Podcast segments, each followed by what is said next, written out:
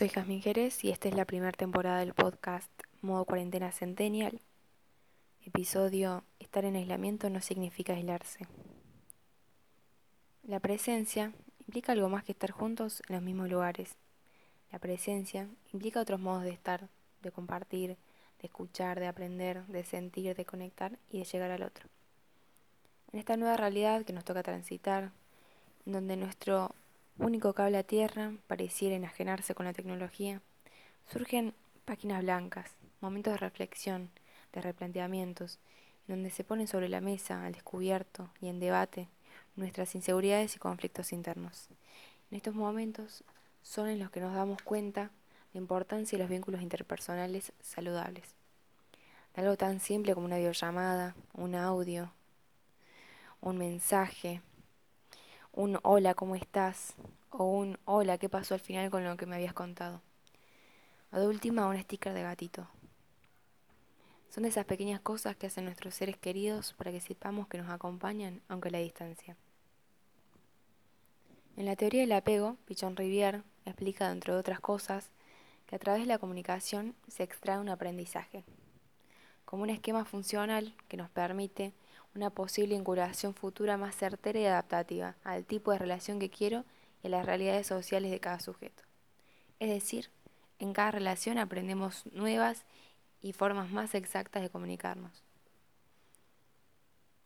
Según un estudio de la Universidad de Columbia en 2013, nuestra forma de comunicarnos, expresiones corporales, palabras, tonos de voz, influyen un 83% en la aceptación del otro, contra un 17% que es la información que transmitimos. Es decir, influye más en el otro cómo lo transmitimos que la información puntual que estamos transmitiendo.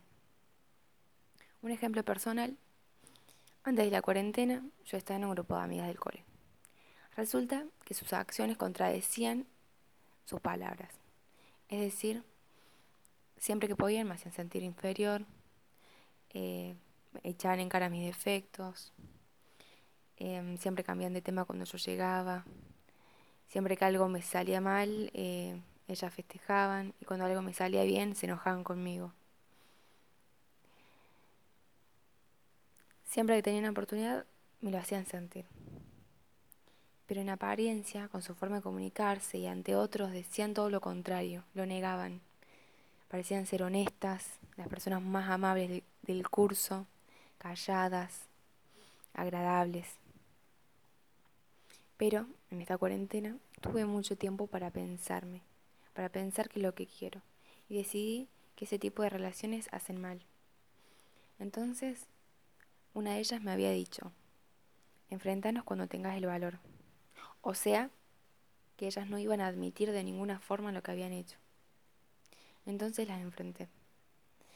Creé un, un grupo de WhatsApp y les dije todo, les conté lo que sentía cada vez que me miraban de esa forma tan despectiva.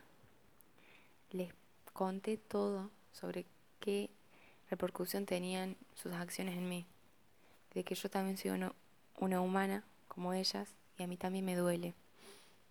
Es decir, puse en evidencia el doble discurso y me alejé completamente.